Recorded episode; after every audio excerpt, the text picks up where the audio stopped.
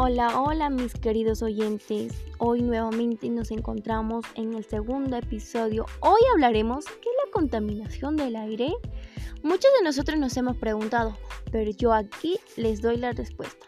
La contaminación atmosférica consiste en la presencia de materiales o formas de energía en el aire que pueden suponer un riesgo, daño o molestia de diferente gravedad para los seres vivos. Entre las consecuencias directas de la contaminación atmosférica se podrían destacar el desarrollo de enfermedades y afecciones en los seres humanos y la biodiversidad, también la pérdida de visibilidad en zonas de contracciones o operaciones olores desagradables.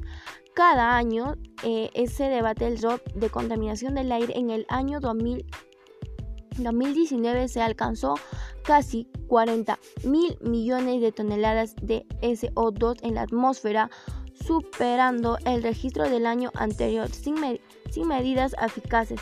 Los efectos de la contaminación atmosférica serán nefastos para la vida en la Tierra. Cambio climático. Según avanzado a gran escala y productiva tipo de fenómenos adversos como el crecimiento a nivel del mar, el increíblemente de químicos aumentan la temperatura global, etc. O sea, hablamos de más. Ya, la educación ambiental es fundamental para conocer en qué consiste la contaminación del aire y cuáles son los principales enemigos de nuestra atmósfera.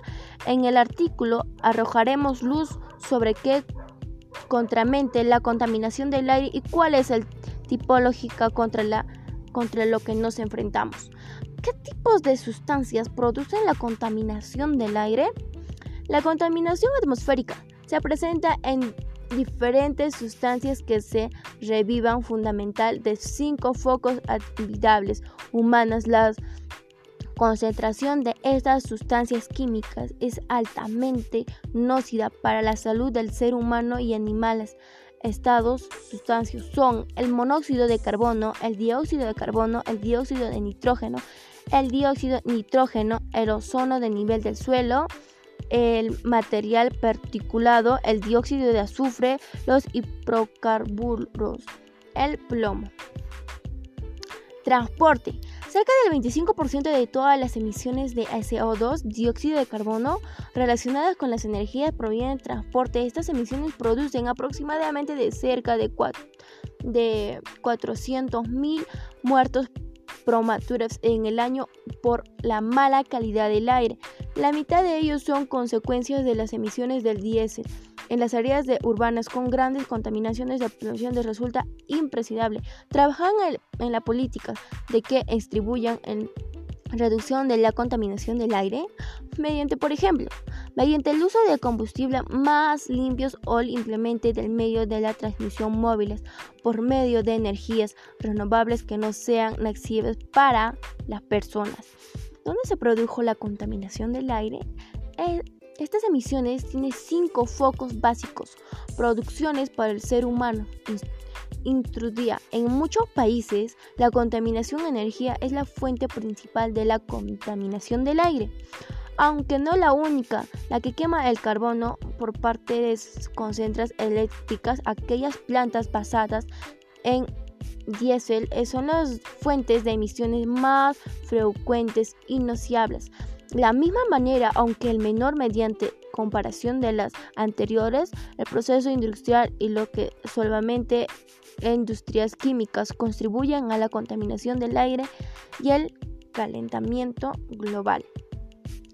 Frente a este problema se incentiva globalmente a las instrucciones para media de políticas y programamos a nivel internacional para que se realicen un uso eficiente de energía e invertan en fuentes renovables de la energía. Con ello se distribuye a que las actividades industriales logren una producción de energía más limpia, una mayor edificación energética y una reducción de los efectos de la contaminación atmosférica.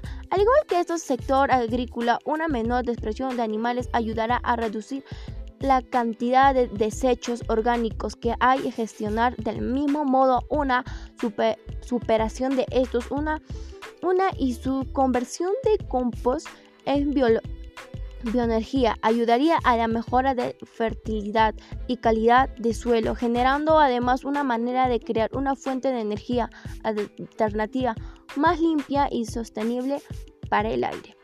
Para el resultado de esta contaminación desde el sector agrícola, eh, las personas que trabajan en él pueden llevar a cabo una reducción del metano a diferentivas de los alimentos.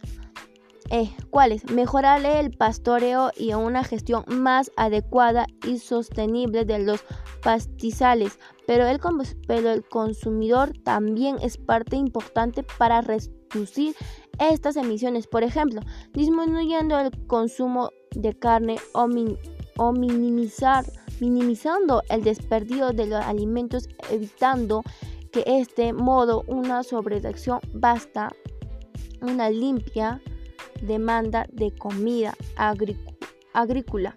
En este sector hay las fuentes principales que producen el, 24% de todos los gases de afectos invernados. Por lado, la quema de residuos agrícolas y por la, y otra mateno, ¿no?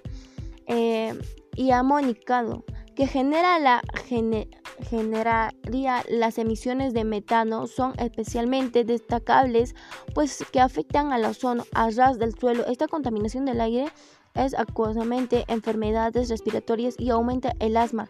El metano es además un gas de efecto invernado, aunque no siempre recuerde él esta idea que tiene un impacto mayor que el SO2 a largo plazo, por ejemplo, en periodos de año de cada 100 años. Pues bueno chicos, ahora vamos a pasar al tercer episodio. Con esto culminamos el segundo episodio.